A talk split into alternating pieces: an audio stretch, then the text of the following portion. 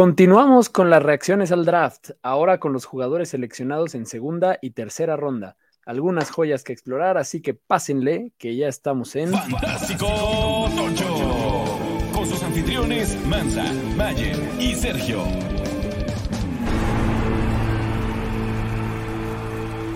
Bienvenidos a un episodio más de Fantástico Tocho. Yo soy Mansa, saludando aquí al buen Serge. ¿Cómo está Serge? Todo bien, Mansa, ¿tú qué tal? Todo bien también.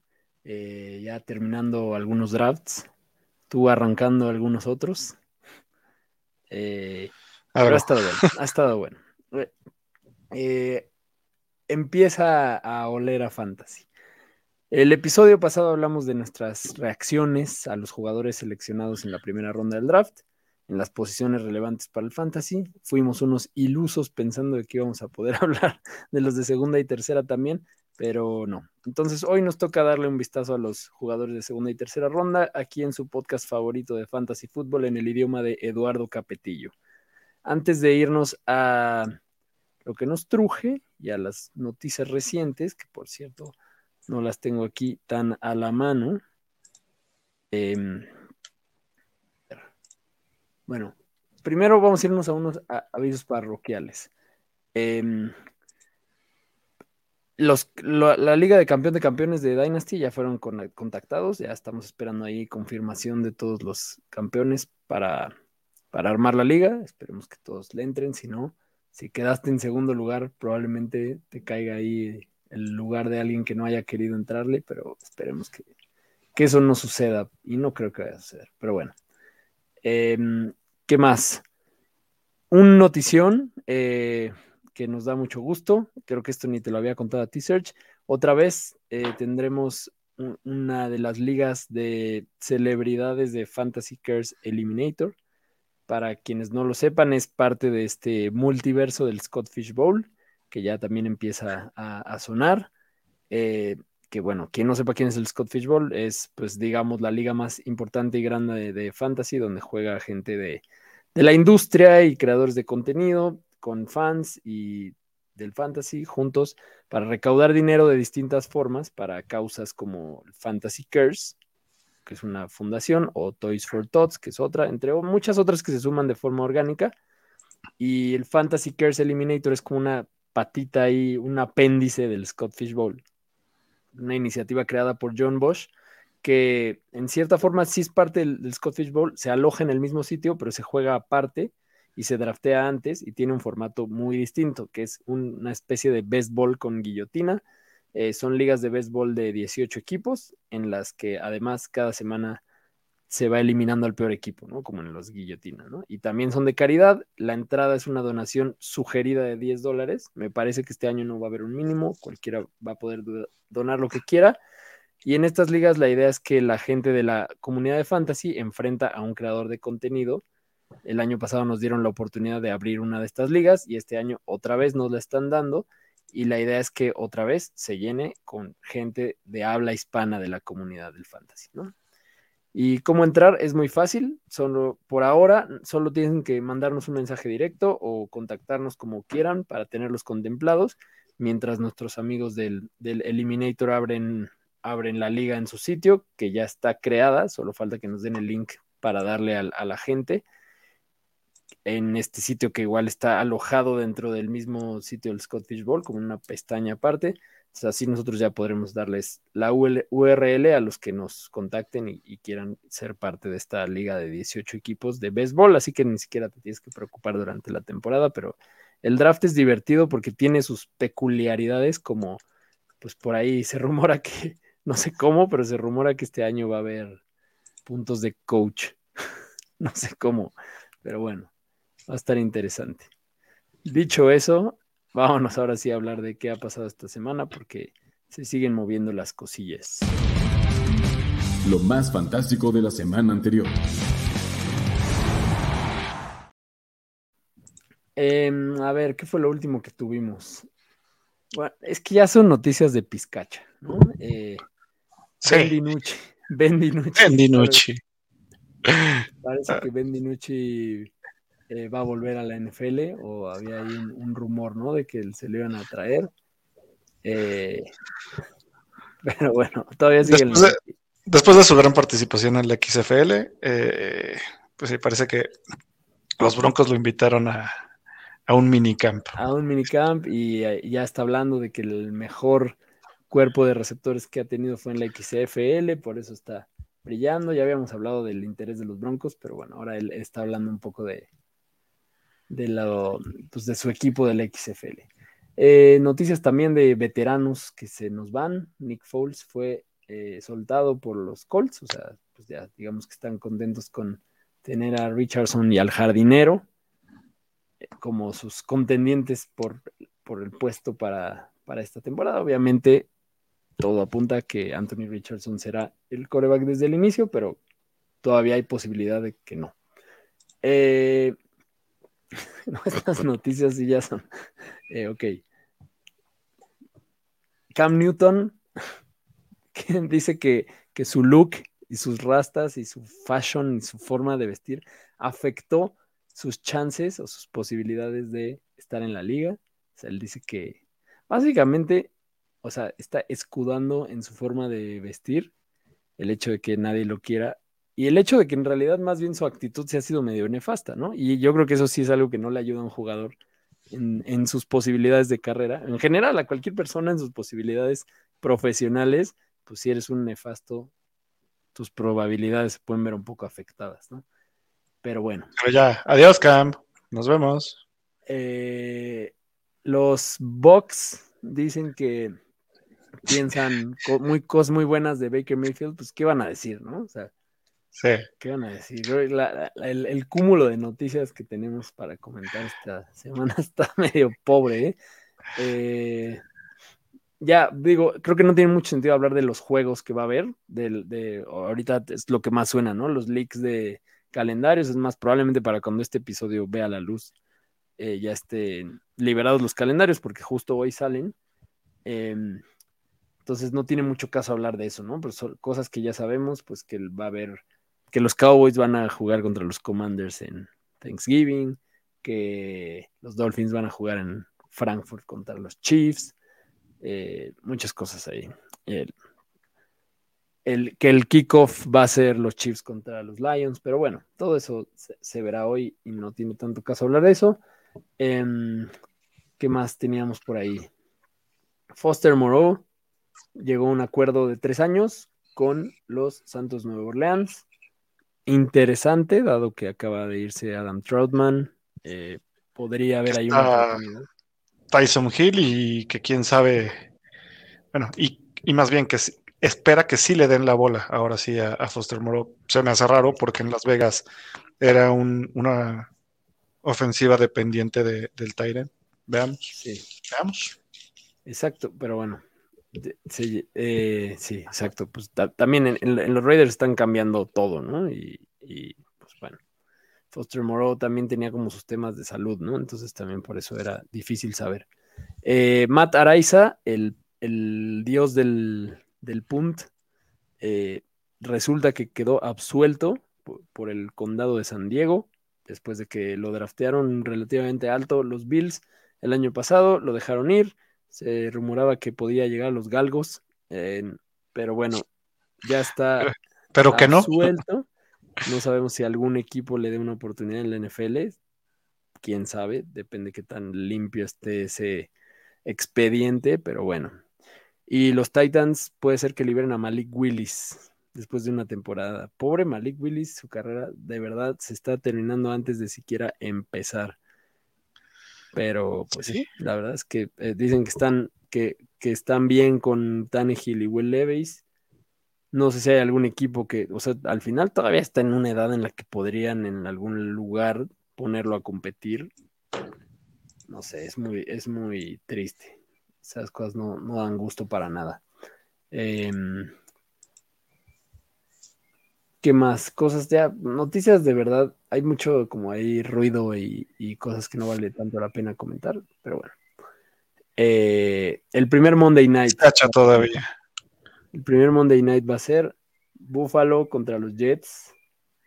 Interesante, aunque me hubiera gustado ver ese juego ya teniendo un Rogers más, pues ya más en con más experiencia en el equipo para no poder echarle la culpa a eso, pero bueno. Em, a ver, entonces, pues bueno, vámonos a ver ahora sí a lo que nos truje, que tenemos muchos jugadores que comentar hoy. Eh, muchos muy interesantes, otros no tanto, entonces nos vamos a ir un poco más rápido. A lo que nos truje. Ok, Will Levis. Will Levis esperó y esperó y esperó toda la primera ronda. Lo pasaron en la tele un récord de veces para lo que puede hacer un jugador, humillándolo. Y en el pick 33, los Titans lo toman. Parece que cayó en un buen lugar. Eh, qué curioso.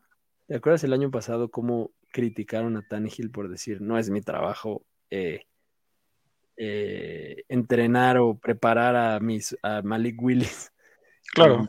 ¿Cómo acabó eso? Y pues ahora Tannehill otra vez, si lo ves en los drafts, lo están dando por muerto. Te lo puedes llevar muy tarde. Y es un coreback como. sus malos momentos no han sido su culpa. No, y, en el caso de Tannehill, la realidad es que yo no creo que esté su chamba en riesgo este año. O sea, claramente ya le trajeron a su reemplazo, sí.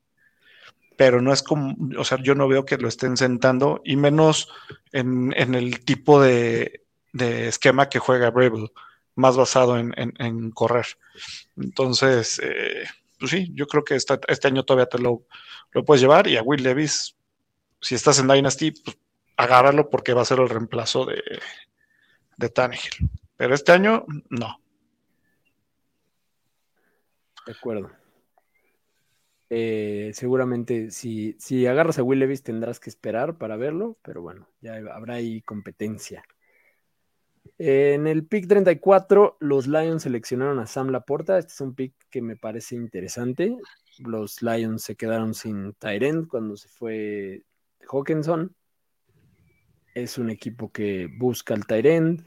Eh, sí es cierto que tienen ahora más armas y puede estar un poco más diluido y repartido el pastel, pero pues es un equipo que estará avanzando, ¿no? Seguramente habrá oportunidades.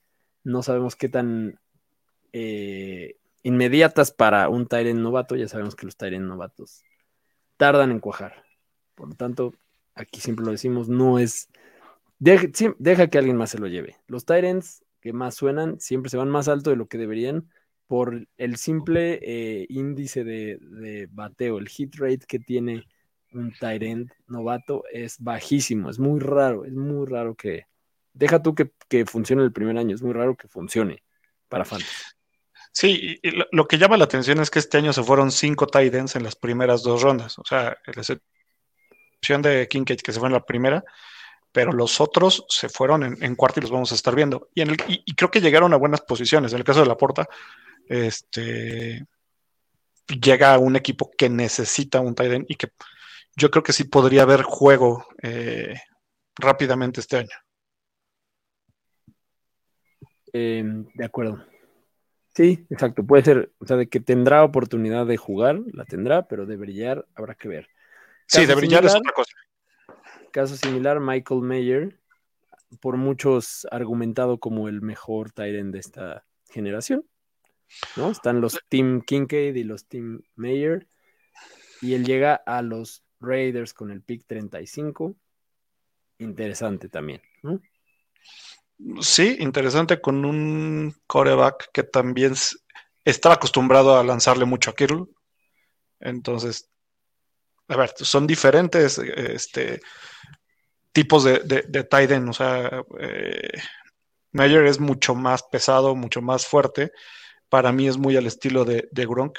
Y eso le podría ayudar también a, Jimmy G cuando, cuando llegó a jugar uno que otro partido con los Pats y, tirarle a Gronk, ¿no? Este, pero sí, yo no, no, me iría con Tim Mayer y con Tim Kincaid. Me parece que los dos son bastante. Esta generación de, de esos primeros cinco de los que vamos a hablar me parecen bastante buenos que pueden iniciar en sus equipos. Y Mayer también me, agrada bastante. De acuerdo. Eh, sí, es, cierto. Puede, puede que tenga oportunidad también, dependiendo. O sea, recordemos que los Raiders son otro equipo. ¿no? Cambiaron So, de no quarterback, eh, cambiaron, o sea, te- se trajeron todo lo que pudieron de la basura de los Patriots que ya no quisieran y con eso están ahí armando un e- equipazo. Em, en el pick 39, los Panthers seleccionaron a Jonathan Mingo de Ole Miss. Este pick también es interesante porque Carolina tiene un, un cuarto de wide receivers bastante dudoso, o sea, de que va a tener la oportunidad de brillar, la va a tener. Eh, las soluciones que, que Carolina trajo son de corto plazo, digamos, o sea, todo, todavía está la duda de qué puede pasar con Terrace Marshall, de si con la salida de DJ Moore puede brillar, pero recordemos que Carolina trajo a DJ Shark y a Adam Thielen, y ahí está este, la Vizca Chenol también. Entonces va a haber competencia abierta eh, con coreback nuevo. No me le pondría mucho a mis fichas a, a un wide receiver de este equipo a- para ya, para este año. Más que Adam Thielen, porque yo insisto que es el de los que trajeron, es el que mejor contrato le dieron. En- y, y porque es el, el que más éxito ha tenido, ¿no? Aunque sea el más viejo, es el que Sí. más éxito tenido. Entonces yo creo que eh, debería ser la opción segura para el primer año. Pero segura entre comillas, porque también pues, va, va- o sea, va a ser un equipo que está em- empezando una nueva era. Pero para largo plazo, Jonathan Mingo creo que puede tener, o sea, creo que lo vamos a estar escuchando en waivers durante la temporada. Yo, yo creo que sí. A ver, yo me animaría a irme con Jonathan Mingo justo porque no hay un wide receiver que digas está mejor que él en ese equipo. Sí, O sea, van a estarlo peleando y por el capital de draft que tiene, yo creo que sí estaría peleando más un wide receiver 2 o 3. O sea, Terrence Marshall, John ya lo daría por eh, banca completamente y que Mingo po- po- podría estar peleando con el con, con DJ Shark en caso. Pero veamos cómo, cómo se va desarrollando. Pero por el pique en el que lo agarraron, se me hace, me, me llama bastante la atención. puede ser. Venga, pues vámonos a Luke Musgrave, seleccionado por Green Bay en el 42. Igual, ¿Qué o sea, este, es un gigantón, 6'6, 253 libras. eh, ya no está nuestro amigo Mercedes, ya no está Tonayan. Este, este cuate viene a agarrar la, la, la chambita de, de, de Green Bay. Entonces, yo sí me animaría, igual roldas muy largas, quizá en la 15, y, pues, o sea, si te llegan la 12, 13, ya lo estaría pensando. Para redraft, para este año. Para redraft, sí. Ok. Interesante. Eh, No, no tiene quien le esté peleando e- e- ese punto.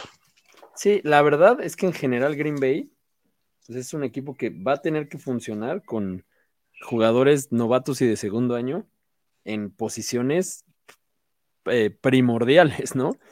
Y si le agregas a su coreback de ¿qué, cuarto año o tercero, cuarto, no sé cuántos años. Primero, realmente, porque va a ser su. realmente, Sí, va, a ser su debut, digamos. con un equipo muy, o sea, muy joven. O sea, va a tener a Christian Watson como su wide receiver 1 y Romeo Dobbs Romeo Dobbs, y alguien el- más. alguien más de quien vamos a hablar pronto. Es más, creo que es el que sigue, ¿no? Eh, sí, Sí. justo. Probablemente. Sí. y por Jaden- de draft también. Jaden Reed, o sea, que seguramente va a tener un rol. Eh, AJ Dillon, que seguramente ya se va a ir adueñando un poco más del rol principal que debería tener en el backfield. O sea, sí va a ser un equipo con una ofensiva súper joven, eh, que si llega a funcionar, pues mis respetos. Les va, les va a durar un, varios años. Y pues Luke Musgrave justo va a tener ahí la oportunidad también. Interesante lugar Sí. en el que cayó. De hecho, los, los Packers seleccionaron a dos tight ends. ¿no? Él debería ser el, el- Él debería ser el uno. Sí, El por- uno por y el posición que en cayó en el draft. Exacto. Muy bien. Y ahora vamos a Jaden Reed de Michigan State, wide receiver, que pues digo, ya lo acabamos de decir. A mí me parece muy interesante también por dónde se está yendo en los drafts de novatos de fantasy. Jaden Reed va a tener oportunidad, o sea, no, no hay razón por la cual no. Rogers se llevó a todos los, todos los receptores. Sí, y, trae buen hype. Eh, y la ventaja también es que de Michigan sabe jugar en esa zona de, Green Bay. O sea, muchos pensamos que qué fácil es jugar en el frío. Este, no. Ya son jugadores que también están habituados también a esa zona y que le va a ayudar también a adaptarse rápidamente a, Green Bay. De acuerdo. Eh, Zach Charbonnet, un corredor del que hablamos mucho y del que hablamos mucho antes de saber, cuando hablábamos de los prospectos top, Zach Charbonnet para muchos era el, segundo corredor más interesante de esta generación. Había como una, una eh, polémica entre él y, y Jamir Gibbs. Zach Charbonnet llega a un equipo que le gusta mucho correr el balón, a los Seattle Seahawks, en el que el año pasado seleccionaron a un corredor con un poquito más de capital de draft, pero igual sigue siendo muy alto este capital de draft para un corredor. Entonces ahora tiene a dos. Va a ser interesante. Dos, que, si lo piensas así, esos dos eran en teoría de segunda ronda, de, o sea, eran el 1.02 en rookie drafts. Hasta que llegó a, a, a Seattle pero ya si lo piensas, o sea, va a ser una máquina de correr y de correr, y que si se cansa uno va a entrar el otro, y son súper potentes los dos. O sea, yo no creo que, o sea, sí le va... ¿no? O sea, creo que al final, lo que, o sea, a, Walker lo que más se le criticaba era la falta de experiencia en juego aéreo. No, no pareció ya en el profesional, no, parecía que, le faltara, pero ahora se trajeron un experto. Ahora se trajeron un experto en eso. Es que no, es que le faltara, es que no lo usaban así eh, A, Kenneth Walker. Pero, o sea, teniendo los dos, no, o sea, creo que la ventaja de que tengan a los dos es que ambos son buenos para el ataque terrestre y ataque aéreo. Entonces no va a ser tan fácil identificar eh, basado en, quién está dentro de, la cancha que vaya a ser una jugada este, específica. Entonces me parece que esa es la parte buena para hacerlo. De acuerdo. Y también, eh, también es como un seguro, ¿no? O sea, digo, es, es una forma de, sabes que tal vez no vayas a tener la producción de caballo de batalla que quisieras de ninguno de los dos, pero también sabes que es un equipo que sí puede sostener producción suficiente para dos. Si los utilizan de forma, como sabemos que a Pete Carroll le gusta usar a sus running backs, y yo creo que, o sea, lo, que insisto y lo dijimos desde la vez pasada, a Gino Smith le están dando armas para... Todo, todo. o sea, de verdad, Gino Smith va a tener opciones por todos lados para brillar y para hacer lo que ya hizo muy bien el año pasado. Ahora le dieron dos, dos jugadores más elite, con potencial elite para hacer un, un, para quedar en el top 6 de coreback sin problema. O sea, es que eso es algo que es muy realista. Entonces, no se les olvide llevarse a Geno Smith, que todo el mundo lo está dejando muerto en los drafts. Sí, no, y, eh, con descuentazo. Con descuentazo, y además le renovaron su contrato. y, lo que habíamos platicado el año pasado, ¿no? Con Tua. Estábamos viendo que salía Terry Hill y, eh, y Waddle en las primeras rondas y Tua muy lejos. Y estás hablando de que quedaron en top 10 de, de wide receivers. O sea, para que esos wide receivers queden en top 10 necesitan a alguien que les esté soltando. Es el mismo caso que va a pasar ahora, pero Gino va a tener a, tres que alimentar. Va a tener a DK, va a tener a GSN y va a tener a, Lockett. De acuerdo. Muy bien. Eh, vámonos al que sigue. Luke Schoonmaker. Eh, ¿Qué opinas? ¿Qué te pareció a ti como cowboy la llegada de este tight end? de Michigan. A, mí sí me gusta. Eh, 6'5, el, angelito, es un poco más ligero, 250 libras.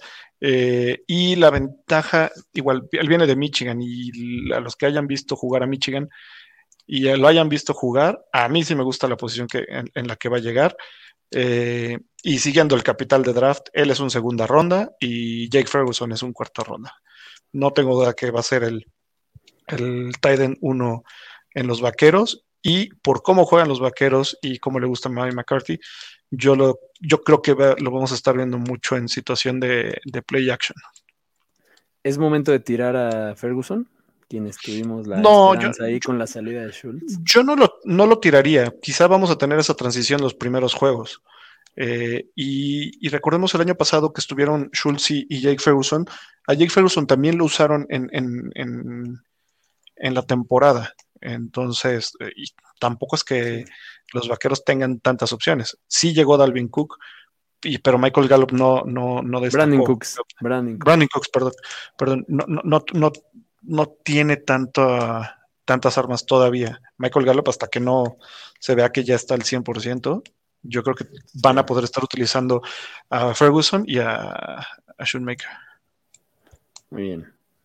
Y el último pick de la segunda ronda fue Marvin Mims, seleccionado por los Denver Broncos, eh, un wide receiver más a esta colección.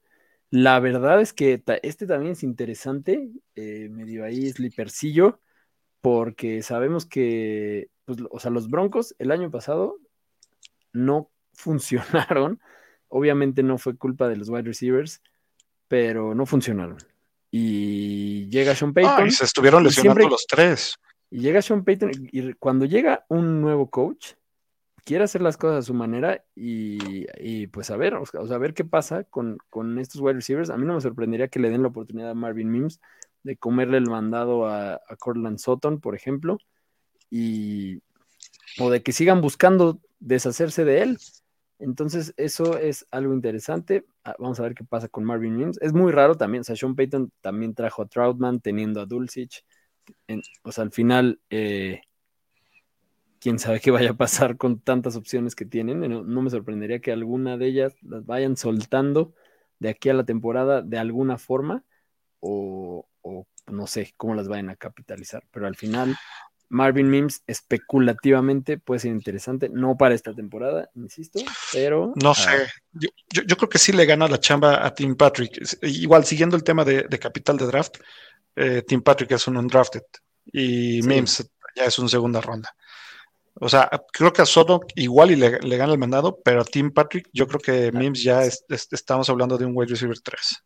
Sí, también los que guardaron a KJ Hamler con el pretexto de que era Sí. el más querido por Russell Wilson, eso no significa Ya. nada. Russell Wilson es un papanata. Eh, vámonos a la tercera ronda. Miren qué rápido se nos fue la segunda. La tercera ronda, el primer pick relevante para el fantasy fue Hendon Hooker en el 68. Ya habíamos hablado de él también uno de los corebacks interesantes, el más viejo, eh, tiene la edad de corebacks que ya llevan más de dos años en la liga, tiene la edad de Justin Herbert y llega a un equipo en el que en teoría ya iba de salida, el coreback era de temporal, Jared Goff llegó a, a lo- a los Leones de Detroit, pero le renovaron el contrato o le están renovando el contrato a Jared Goff, entonces no sabemos si vaya a tener una oportunidad muy inmediata Hendon Hooker, seguramente será una competencia ahí. Si Goff no da señales de triunfar con el equipazo que tiene, eh, o si con la gran ofensiva, o sea, tiene muchas armas ofensivas, pues tal vez le den una oportunidad a Hendon Hooker, que, que si no fuera por su ACL tendría más experiencia reciente y demás. Entonces, pues tal vez Hendon Hooker esperen a que esté al 100, probarlo. Pero bueno, nada, nada que, que buscar en, en redraft este año, obviamente, a menos que haya una señal de que vaya a ser él el titular. Pero pues no es descabellado ahí que lo estemos viendo en waivers en algún momento de la temporada. Eh, no, a ver qué. O sea, depende de qué tan consistente sea este amigo. Exacto. En el pick 69, eh, Houston seleccionó al wide receiver Nathaniel Dell, Tank Dell para los cuates. Otro interesante porque en Houston hay muchas interrogantes. Caso similar al de Jonathan Mingo. Eh, pues vamos a tener coreback nuevo, vamos a tener competencia de wide receivers que tampoco hemos realmente visto. A Mechi no, realmente no lo hemos visto por el tema que tuvo de salud. Eh, a Nico Collins tampoco lo hemos visto como brillar. De que hay oportunidades en el cuerpo de receptores de los Houston Texans, las hay. Entonces, no es descabellado también ver a, Tank Dell en acción en algún momento. Eh, o vi al buen Robert Woods, que también está ahí. Eh, pero bueno, hay, hay opciones. Hay, creo que eh, el, también draftearon a otro más abajo. Se llevaron a Sí. Noah Brown de Dallas. eh, pero bueno, o sea, creo que, A ver, qué, a ver qué les funciona, porque sí, sea, les ha fallado creo ahí. que aquí todavía más que en Carolina no está, no está nada claro. O sea, ¿a quién, a qué wide receiver tomas primero de, de, de Houston? Es que Híjole. ninguno. Está Mm, muy difícil. O sea, este es el más Yo difícil de sí me inclinaría por Mechi todavía. Sí, pero no nunca lo hemos visto. No, no, no. Pero sigues, o sea, pensando en que todos son novatos, me inclino más por Mechi que por eh, Nathaniel Dale, Dale y que por Nico Collins, por ejemplo, y menos que Noah Brown. Robert Woods es el, el Adam Thielen en esta ecuación, solo que hace mucho que no lo vemos en acción. Sí, sí, realmente. sí, no, no, y se, pe- se perdió en Tennessee. Pero, a ver. Este, yo, yo sí esperaba que Woods y, Cooks pudieran estar en, en este equipo de Texas. Hubiera estado bien, porque justo era la, la mancuerna que, está, que tenían en los Rams. Pero pues, obviamente lo prefieren los vaqueros a Cooks. O sea, mi punto es, Woods va a ser más beneficiado ahora en Texas que en Tennessee, por el tipo de, de playbook que tienen. Correcto. En el pick 71, eh, los Saints seleccionan a Kendra Miller, otro que es muy interesante. eh, yo la, semana pasada dije que hay tres jugadores que creo que, que van a, a triunfar o que tienen el camino claro a producir en fantasy en este año, sin contar cuestiones legales. Eso, las cuestiones legales podrían abrir otros caminos y justamente Kendra Miller entra en esa categoría, porque si Alvin Camara tiene que cumplir algún tipo de sentencia, Kendra Miller pues lo van a tener que aventar al, al ruedo, porque ahí está Jamal Williams, pero pues que pero, pero claramente Kendra Miller es más del estilo de, de cámara para mí. Y lo que hizo en TCU también, o sea, 1300 yardas en su último año. Y, y es el que me estuvo moviendo a, a TCU para llegar a donde llegaron también. Entonces, No, pues esa es es, que para mí la ventaja sí. que tiene. O sea, Kendra Miller es para apostarle ahorita si crees que la, la ley se vaya a aplicar como debería sobre Pero- Camara. Hasta sin ley. O sea, yo, yo sí ya Claro, me he hasta, llevado a hasta sin ley, o sea, si ya está, o sea, en, en Dynasty en sí, algunos. sin- sí, en Dynasty sin duda. Eh, Pero está en redraft, o sea, po- por la posición en la que lo puedes agarrar, puedes llevar, puedes, puede ser un descuento si piensas que le puede quitar eh, trabajo a, a cámara. También la edad de cámara para empezar a pegar, este, Sí, está en ese proceso camino, de, hay un ya hay un camino y camino es- para. Y es de esos casos que, opuesto al de Charbonnet, en el que dices, está claro, ¿no? Un, un equipo que tiene un, que depende mucho o ha dependido mucho del, del running back y ese running back ya está en la edad en la que hay que empezar a buscar a su reemplazo, tiene todo el sentido de proceso, ¿no? Entonces, eso es Sí. interesante el caso de Kendra Miller. Em, en el pick 73, los Titans, no, digo, los Giants seleccionaron a Jalen Hyatt, eh, un equipo en el que también está medio en el aire el, el rol de los wide receivers y que lleva estando en el aire mucho tiempo, ¿no? Sí, a, mí me gustó mucho este pick. Jalen Hyatt, lo que hizo la temporada pasada en, en, en Tennessee con Hendon Hooker justamente. O sea, tuvo un creo que tuvo un partido que, que hizo tres o cuatro touchdowns y deshizo a, a las, a, a las defensivas. O sea, es muy explosivo, es muy vertical. Entonces, justo si Daniel Jones necesitaba a alguien a quien flotarle sus pases, Hyatt es el, el, el, el pick que necesitas. De acuerdo. Y además, o sea, ahí te va, el- o sea, el, el- el cuarto de wide receivers de los Giants es.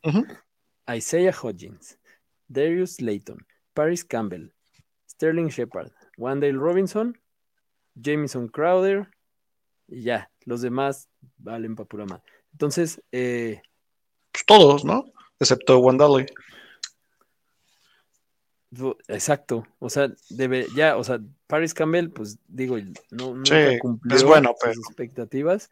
Sí, o sea, debería de ser, o sea, es un- este caso está parecido al de los, al de los Texans en ese caso, en ese sentido, ¿no? Porque a Ujú. Wandale Robinson pues, tampoco lo hemos podido ver, así como a John Mechie no lo hemos podido ver. Llega Jalen Hyatt, que nos gusta mucho su forma de jugar y que puede ser muy bueno para estirar el campo y ser el de los, el de las rutas largas.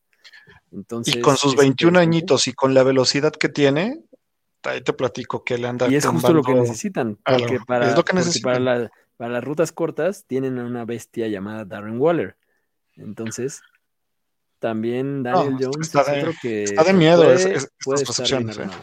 Sí, Sí, me, gusta Hyatt. muy bien. Hyatt es otro al que podemos que tal vez ver en acción, justo porque los demás están igual de jóvenes o, o igual de, o, o- o más bien no, no, no, no dan para nada.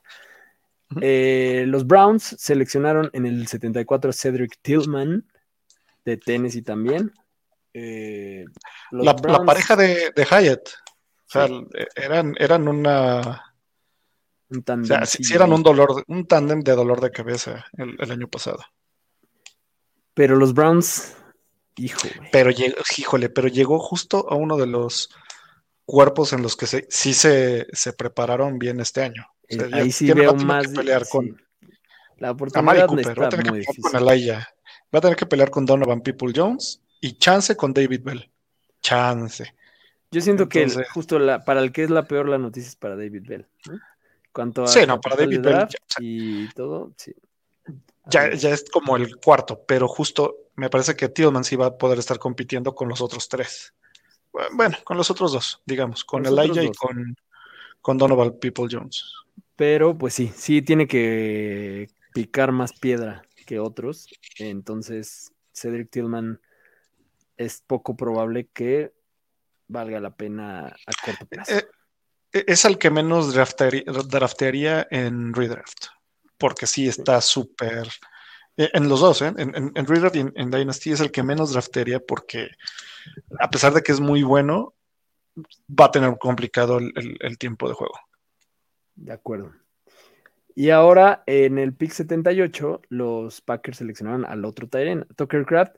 Yo siento que en este caso justo están diciendo, nos surge un Tyren, vamos a seleccionar a dos, porque los dos son más eh, receptores que, que de, que de bloqueo. Kraft, justo su fortaleza era esta onda de que se convierte como en un running back después de la recepción. Entonces, van a estar probando ahí, ¿no? Yo creo que, digo, no sé si sea lo más lo más óptimo en vez de aprovechar mejor el draft, pero bueno. Pues, de- son muy similares, al menos en, en tamaño, eh, fueron consistentes en, en el tipo de tight end que están buscando. Y pues tiene una ronda después, ¿no? Entonces, si le tienes que poner la ficha 1, tendría que ser a Musgrave. Musgrave. Em, los Colts seleccionaron a otro prospecto que nos gustaba desde que hablamos de prospectos, Josh Downs, wide receiver de, de North Carolina. Y los Colts, pues también son otro equipo que están en, en reconstrucción o, de- o en inicio de nueva era, digamos. Sí, con, nuevo coach. eh, Con nuevo Yo- coach, yo coach creo que- que Downs sí va a tener chambita como wide receiver 3, al menos. tendría como que buscarse hacer camino. O sea, obviamente Michael Pittman está ahí consagrado, Sí. pero fuera de eso, bueno, está Alec Pierce del año pasado. Digamos que la competencia sería contra él y contra Isaiah McKenzie, que se fue. Y de Mackenzie, digamos que, a ver, Mackenzie viene de, un, de uno de los mejores equipos lanzando y no fue valorado.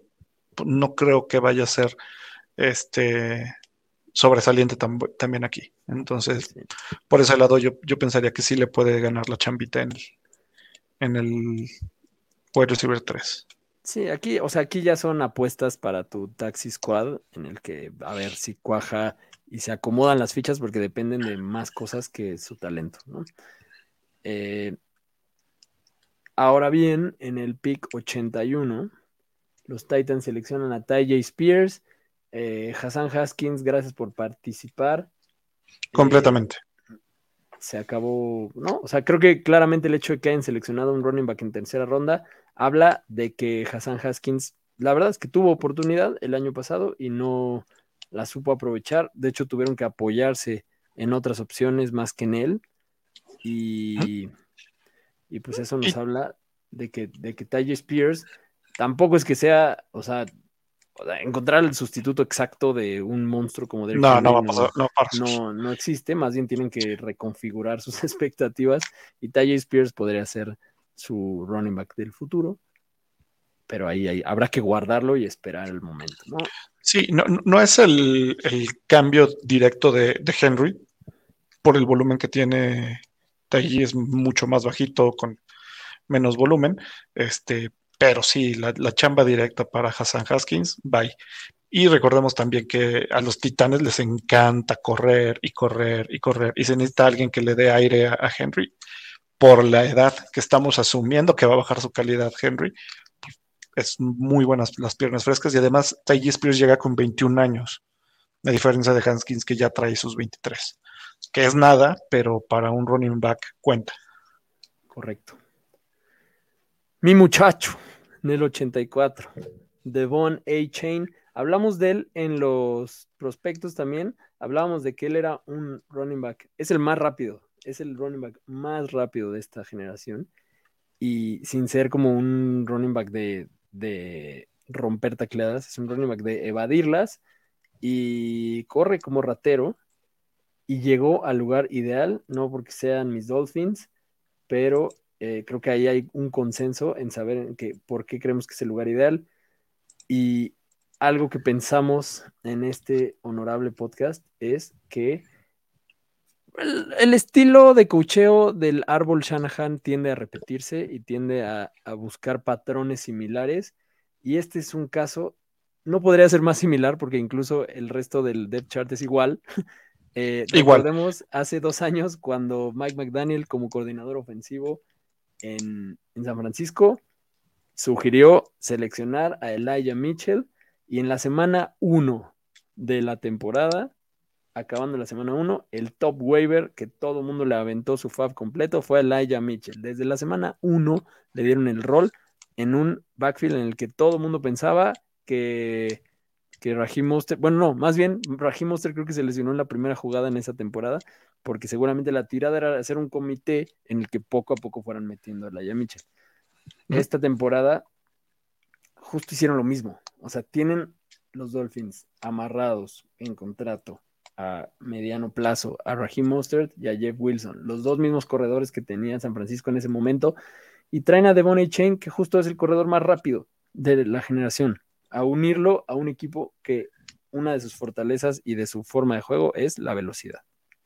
Sí, no, y, que es el reemplazo claro de, de Raheem Mostert, ya es su octava temporada, este, y como bien dices, o sea, si ves las estaturas de los tres, están, o sea, la diferencia con, con uno de ellos es una pulgada, solo que Kane es mucho más ligero todavía.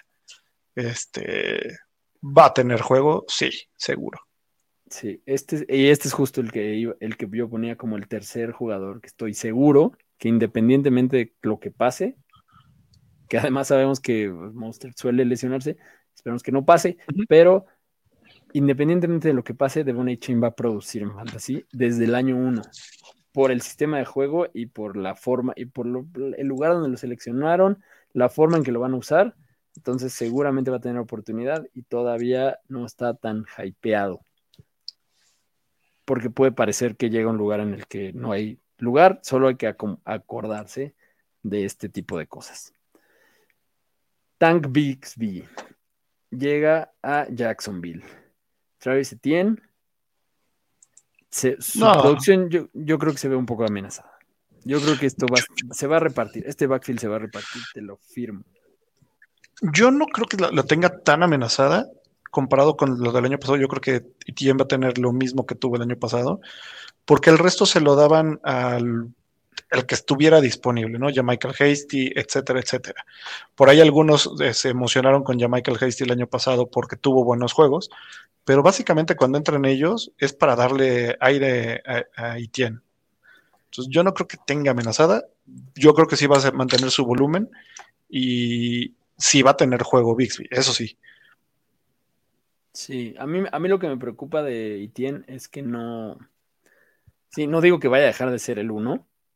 Creo que justo necesitan un talento con cuál darle más aire, porque también creo que por el exceso de, el exceso de juego que tal vez le hayan dado, no, no digo que haya sido un exceso, o sea, al final fue una carga normal, pero empezó a cometer como errores, sobre todo en Red Zone, que le costaron al equipo, y eso tal vez habrá una oportunidad para Tank Bixby, habrá que ver cómo lo usan, pero a mí sí me preocupa un poco que pueda bajar la oportunidad de, de Etienne. De hecho, ya me deshice de mis Etiennes. Conseguí buenos deals, cabe decir. Em, Darnell Washington, seleccionado en el pick 93 por Pittsburgh. ¿Qué significa esto para Pat Fryermuth? Competencia, eh, podría haber ahí algo interesante. Siento que este pick es de los que probablemente nunca volvamos a hablar de él en la vida. Sí, yo, siento que viene más a, ensuciarse al, bloqueo y quizá en jugadas de play action justo pensando en, el tamaño, o sea, mide 6'7", este, es enorme eh, Darnell Washington, pero también cacha, o sea, para los que tengan, los que hayan visto el jugo en Georgia con los Bulldogs y también, o sea, es, un monstruo cuando tiene la bola.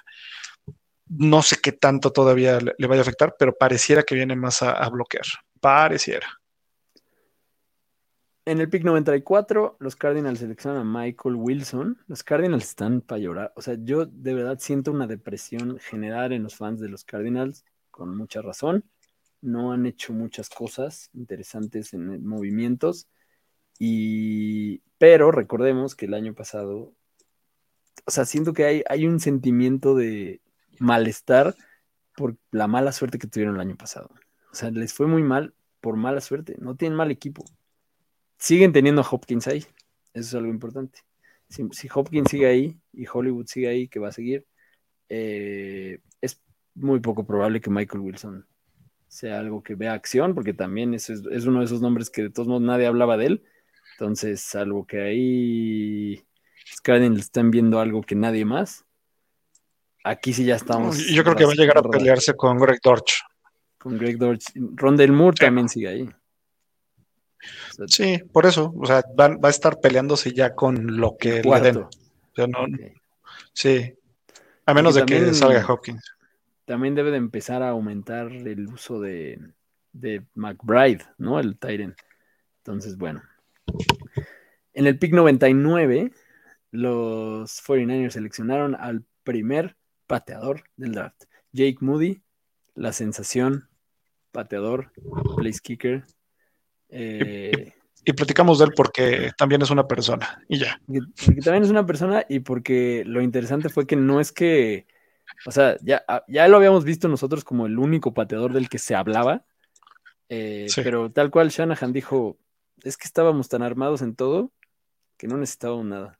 En la tercera ronda, genuinamente no necesitábamos nada. Y fuimos por un pateador. y es verdad. Sí, sí, sí. Entonces, eso es. Eh, ah, en el 101, Cameron Latu. ¿Qué podemos decir de Cameron Latu? Seleccionado por también los 49ers, ¿no? O sea, seleccionaron antes a un kicker que a un Tyrant. Antes que a Latu. Sí, ya te habla de que está. Pero pues ese muchachito 6-5 de Alabama. Entonces, a, ver, aprender de George Kittle. Aprender de George Kittle y empezar a ver si poco a poco van desarrollando a su sustituto en vez de esperarse al último momento, como los Cardinals. Sí. Eh, esos son todos los seleccionados.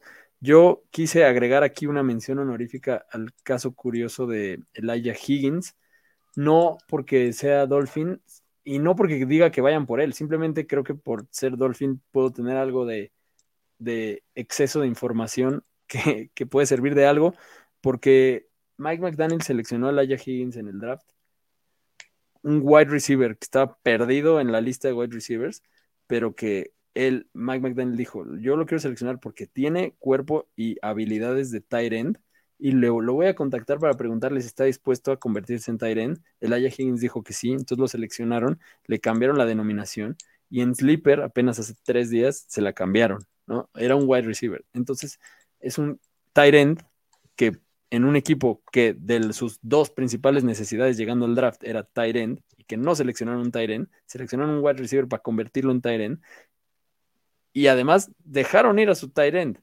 Entonces, sí, eh, ahí siguen Deverhand Smite, ya hemos hablado de él, pero tal vez el Aya Higgins en un año o un par de años o tal vez le vayan dando oportunidades de este año, sea el tight end del futuro de Miami. Entonces, algo a tomar en cuenta que te puedes llevar gratis terminando tu draft de novatos, lo recoges de la basura y lo guardas en tu taxi squad esperando a ver si realmente lo usan. Tal vez te encuentres ahí alguna promesilla. Ahí, está el, el slipper gratuito y adelantado. Exacto. Cambio de denominación. Es que esa es la razón por la que nadie ha hablado de él. Si hubiera sido Tyren, a lo mejor estaría, lo hablarían, ¿no? En la conversación de otros. Solo que, ¿qué haces si todo el mundo está peleando los otros Tyrants? Te llevas un wide receiver que parece Tyren. Y listo. Pues muchas gracias a todos por acompañarnos aquí en un episodio más de Fantástico Tocho. Eh, síganos en todas las redes, suscríbanse en Spotify, déjenos reviews, péganle a la campanita en YouTube y cualquier comentario, cualquier pregunta, lo que sea, ahí estamos. Eh, muchas gracias a todos. Nos vemos la próxima. Chao. Gracias por acompañarnos en un episodio más de Fantástico Tocho. No olvides suscribirte en Spotify o Apple Podcast y seguirnos en Facebook y Twitter. ¿Eh?